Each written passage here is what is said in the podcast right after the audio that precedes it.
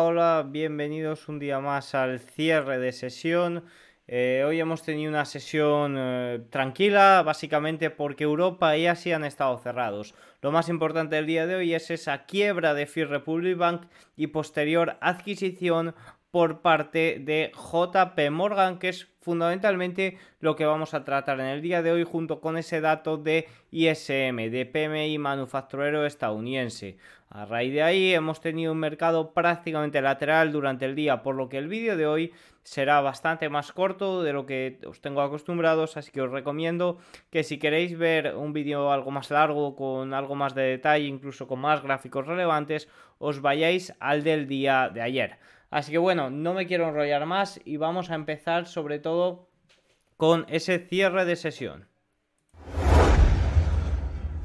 Bueno, como os digo, solo ha estado abierto Estados Unidos, el Dow Jones ha cerrado con un menos 0,14%, S&P 500 menos 0,04% y Nasdaq 100 menos 0,11%. Ha estado todo el día prácticamente plano.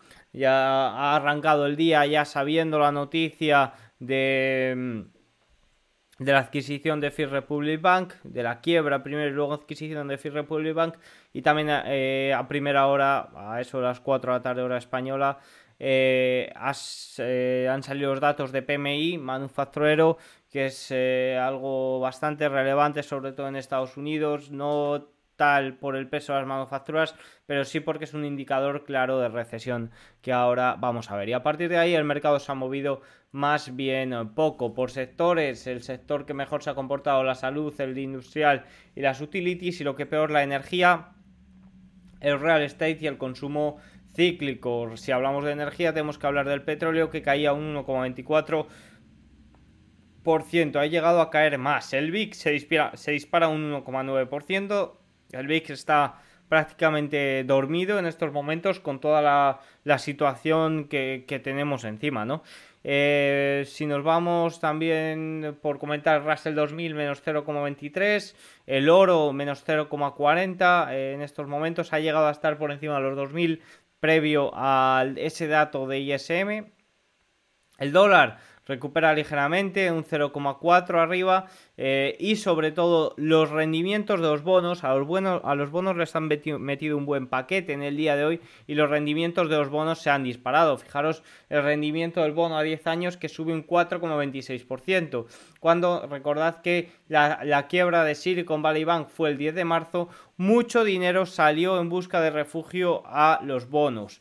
Eh, bueno, hoy también se trata de un día algo peculiar, ya os digo, no ha habido sesión en Europa, ha sido un poco una media sesión así rarita, así que mañana vamos a ver si este comportamiento se sigue dando y si, si, se sigue dando sí que habría que comentar algo más sobre ello, habría que hacer una mención especial. Pero vamos, ahora mismo está en niveles que estaba el viernes 21 de abril, que es hace una semana, o sea que no hay mucho que comentar ahora mismo sobre el rendimiento de los bonos. ¿Sorprende esta, esta subida del día de hoy? Sorprende esta subida del día de hoy. Pero de momento, como os digo, si mañana prosigue esta subida, ya sí que habría que entrar más en detalle e investigar eh, claramente qué está sucediendo aquí. Pero por el momento no es nada del otro mundo. Así que vamos con los datos más relevantes.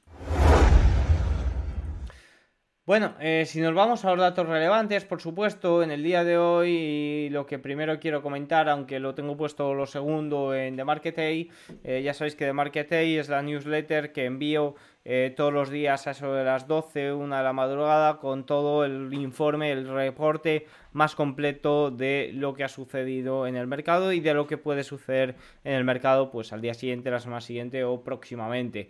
No, lo, no son recomendaciones de nada, simplemente son datos. Si os gustan, eh, pues eso que lo podréis aprovechar. Al final trato de reunir todos los datos para que vosotros lo aprovechéis. Y previamente lo comparto por aquí en español, así que si os gustan estos vídeos os recomiendo que os suscribáis, que deis like que comentéis y que eh, sobre todo lo compartáis con alguien a quien creáis que pueda servirle. Si nos vamos con la quiebra de First Republic Bank, y si recordáis en el vídeo de ayer ya os comentaba y decía específicamente la hora porque podían pasar muchas cosas. Y esta mañana, eso a las 9 y media, ya el móvil ha empezado a sonar alertas de que esto se estaba produciendo. First Republic Bank fue incautado previamente por el regulador de California antes de la adquisición de JP Morgan. Por lo tanto, se trata de la segunda mayor quiebra bancaria en la historia de Estados Unidos. Menos es nada, pero tranquilo, eh, tranquilos que eh, todo está bien, todo sigue guay, eh, no hay ningún problema. Ahora vamos a ver algún comentario de, del, del presidente de JP Morgan, algún comentario también de Elerian, alguna cosilla así por encima, pero vamos, que todo está bien, que no pasa nada. El miércoles volveremos a subir los tipos 25 puntos básicos, porque aquí no sucede nada. Que quiebra un banco, se rescata, no hay problema. Que quiebra otro banco, se rescata, no hay problema. Pues eso es lo que es la situación en la que estamos. Fijaros, JP Morgan asumirá todos los 103.900 millones en depósitos de First Republic y comprará la mayor parte de sus 229.100 millones de activos, dijo la FEDIC el lunes temprano. Como parte del trato, la FEDIC comprará eh, las pérdidas, compartirá las pérdidas con el banco. La agencia estimó que su fondo de seguro recibirá un golpe de 13.000 millones en el acuerdo. Las 84 oficinas de First Republic Bank abrirán el lunes como JP Morgan. No sé si esto se refiere a este lunes o al que viene, eso sí que no lo sé. Y fijaros el comentario que hace eh, Elerian en Bloomberg. La solución que surgió el lunes por la mañana aborda la amenaza inmediata de una quiebra desordenada de Free Republic y por tanto no alimenta el ya incómodo riesgo de posibles interrupciones adicionales en otros bancos regionales comunitarios. Sin embargo, el daño colateral potencia las consecuencias y las consecuencias no deseadas están lejos de ser insignificantes. Cuatro se destacan en particular. En primer lugar, Estados Unidos tiene ahora un sistema bancario más concentrado, con lo que alguna vez se consideró no hace mucho tiempo como bancos demasiado grandes para quebrar, demasiado grandes para administrar, cada vez más grandes. En segundo lugar, existen dudas aún mayores sobre la naturaleza del sistema de seguro de depósitos de facto vigente. En tercer lugar, continuará el riesgo de composición dentro del sistema bancario que se extienda menos crédito a la economía, lo que podría agravar las dificultades para un crecimiento alto inclusivo. Recordad que en el día de ayer veíamos como Goldman Sachs hacía un estudio que decía que el endurecimiento crediticio había sido similar a una subida de 40 puntos básicos. Y finalmente queda por evaluar el costo total de la resolución de First Republic, eh, incluida la forma en que se compartirá la carga entre los sectores público y privado. Y con eso el alcance del rescate para los 11 bancos que tenían grandes depósitos con First Republic. La economía de los Estados Unidos sigue sufriendo demasiados años de dinero fácil y del posterior más manejo del ciclo de aumento de tasas y fallas en la supresión y regulación. Con eso viene el riesgo siempre presente de daños colaterales y consecuencias no deseadas, no deseadas dado que las mejores respuestas políticas ya no están disponibles. Evidentemente, la primera causa de toda la situación que estamos viviendo es ese exceso de liquidez del mercado provocado por la Reserva Federal a partir de eh, la pandemia del COVID-19. Si seguimos con los datos, tenemos ese dato de PMI manufacturero, de índice de gerentes de compras y SM de Estados Unidos.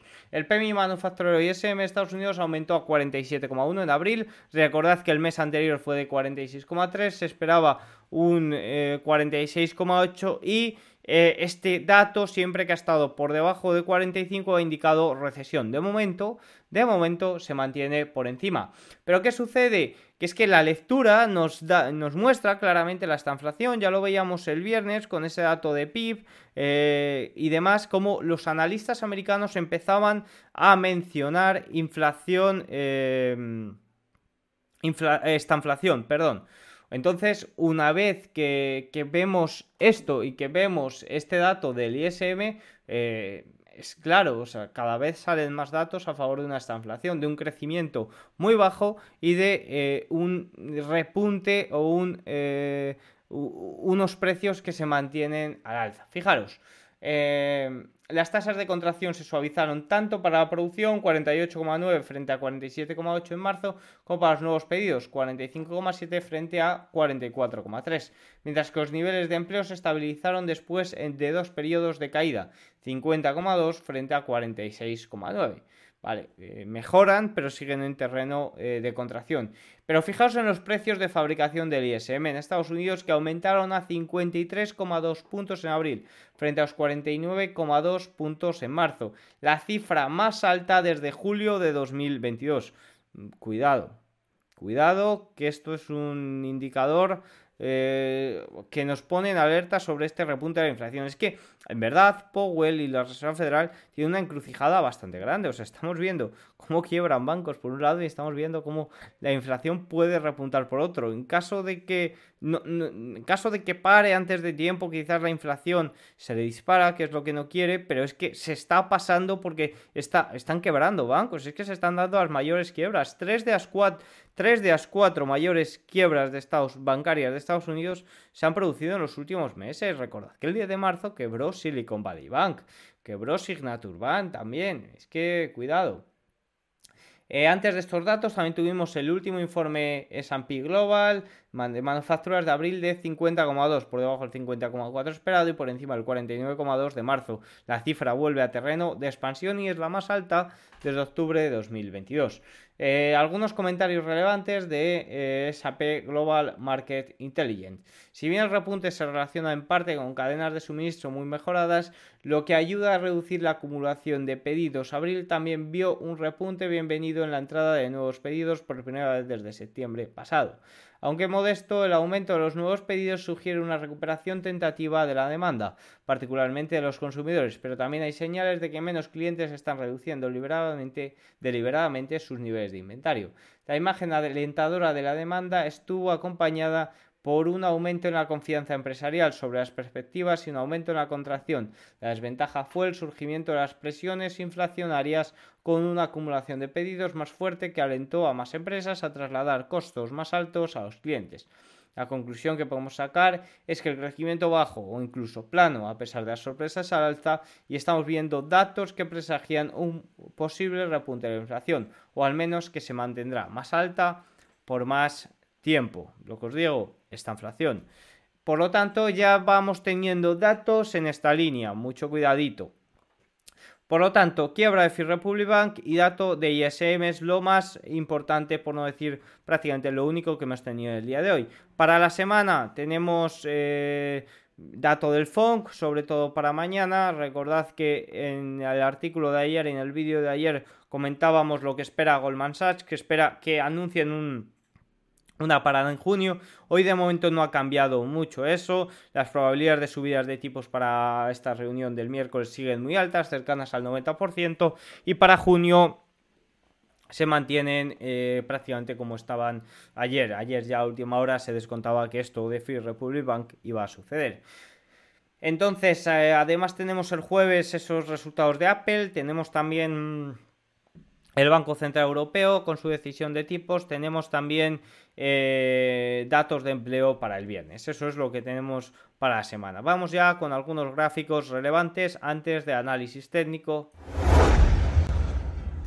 Bueno, eh, tengo poquitos gráficos que comentar. Hoy en la newsletter no creo que salgan muchos tampoco, pero bueno, sí que tengo 6 o 7 aquí.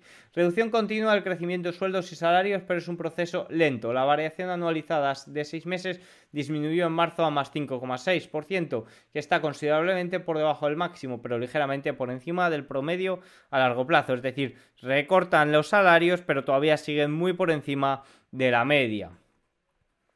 Las menciones recortes de empleos en las llamadas de ganancias corporativas ahora superan a las menciones de escasez de mano de obra, que es lo que se comentaba eh, en su día. Fijaros aquí.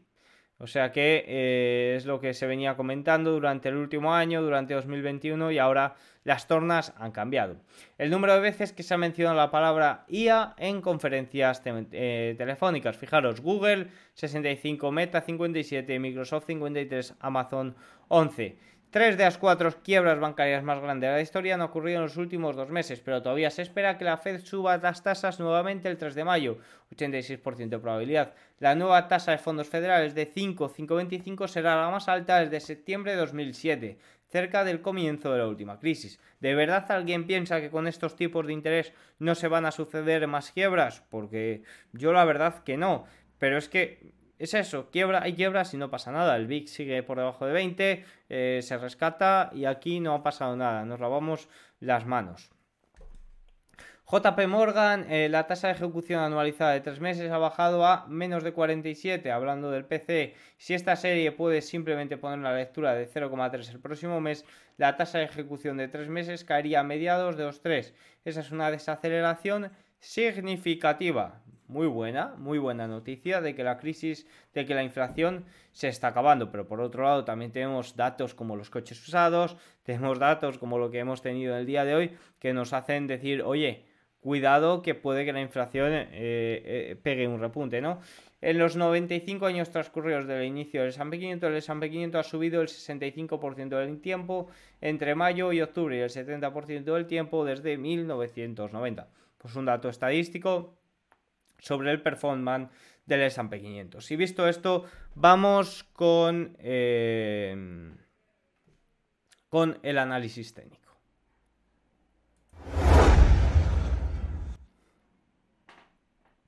Bueno, si vemos el S&P 500, que lo tengo aquí, el día de hoy ha cerrado la baja, sí que es cierto que ha marcado máximos desde prácticamente un año, sí, enero de 2023, pero el movimiento anterior es desde agosto, bueno, máximos desde, desde enero o desde agosto ha marcado en el día de hoy.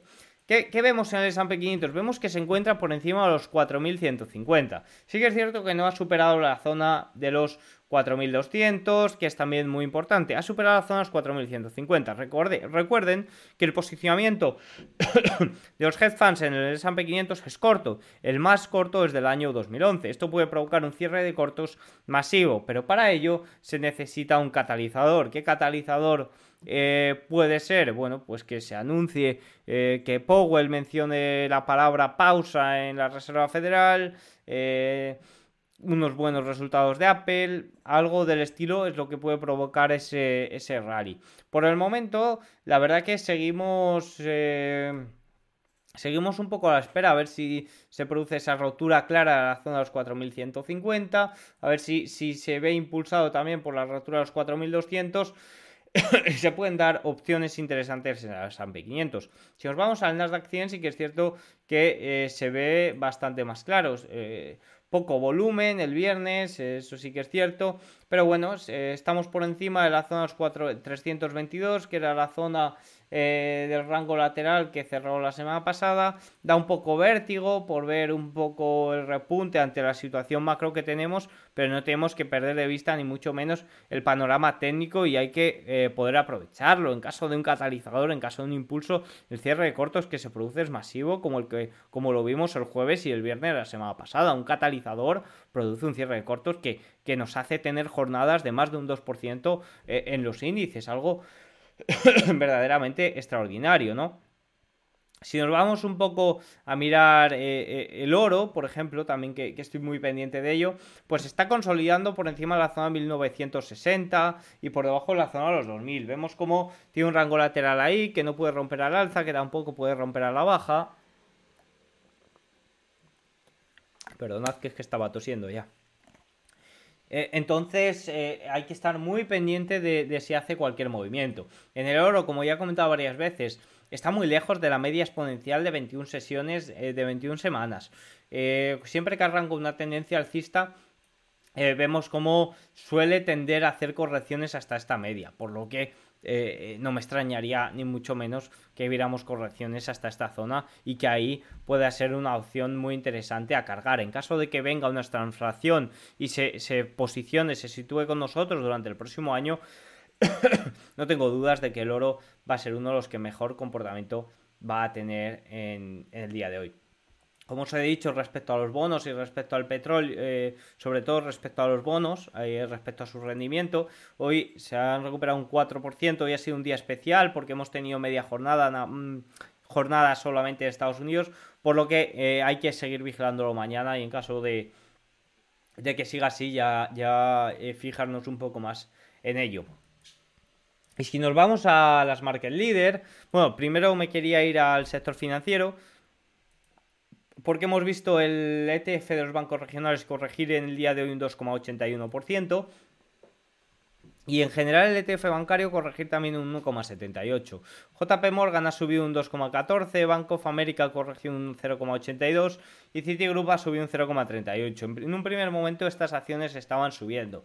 Poco a poco se han ido deshinchando a lo largo del día. Pero la banca regional sigue bastante afectada y en general todas sus acciones, eh, todos los bancos regionales han caído bastante en el día de hoy. Si nos vamos a las market leader que presentaron el día de ayer. Vemos como AMD, por ejemplo, presenta eh, en el día de hoy. Vemos como de las pocas que se ha mantenido verde ha sido esta, ha sido AMD. También ha sido Nvidia, fijaros, Nvidia subiendo un 4,18. Eh, Sigue siendo increíble el comportamiento de esta compañía. Fijaros que venimos hasta máximos desde marzo de 2022. Eh, una zona donde en su día eh, hizo resistencia, por lo que vamos a marcarla. Ya sabéis lo que opino de Nvidia, al final está bastante cara, pero es que es un cañón que no para. Eh, ¿Me voy a subir a él? No, no me voy a subir a él cotizando como cotiza, pero bueno, sí que es cierto que me, gusta eh, seguirle. Ya por último, si mencionamos Google, que sigue en un rango lateral bastante claro, con una resistencia a los 109, Microsoft, que con el impulso de ayer de momento también se encuentra en la zona de los 305. Netflix menos 1,76 en un rango algo más lateral que, las compañeras que hemos visto en este momento. Tesla cayendo un 1,59 en el día de hoy. Y Meta, que fue la, una de las mejor, mayores impulsoras de la semana pasada, se acerca a una zona de resistencia de los 248. Dicho esto, eh, vamos a esperar los resultados. Por último, Amazon, también que quería comentar. Eh, Amazon corrige hasta la zona de la resistencia del soporte de los 100 dólares. Ha tenido una corrección, ya sabéis que se subió un 12% en aftermarkets y luego lo perdió cuando su CEO mencionó la desaceleración del crecimiento de AWS. Poco más tengo que comentar en el día de hoy. Ha sido un día muy tranquilo, ha sido un día prácticamente plano. Ha sido un día sobre todo de noticias, de confirmación de noticias muy importantes, como esa quiebra de Free Republic Bank. Veremos mañana que ya abre Europa, cómo se lo toma el mercado, el sector bancario europeo también y cómo eh, abre Estados Unidos en el día previo a la decisión de tipos de interés, que de momento se descuenta esa subida de 25 puntos básicos y todas las casas de análisis apuestan por que se anuncie una pausa para la reunión de junio. Que pasen muy buena noche y mañana buen comercio. Chao, adiós.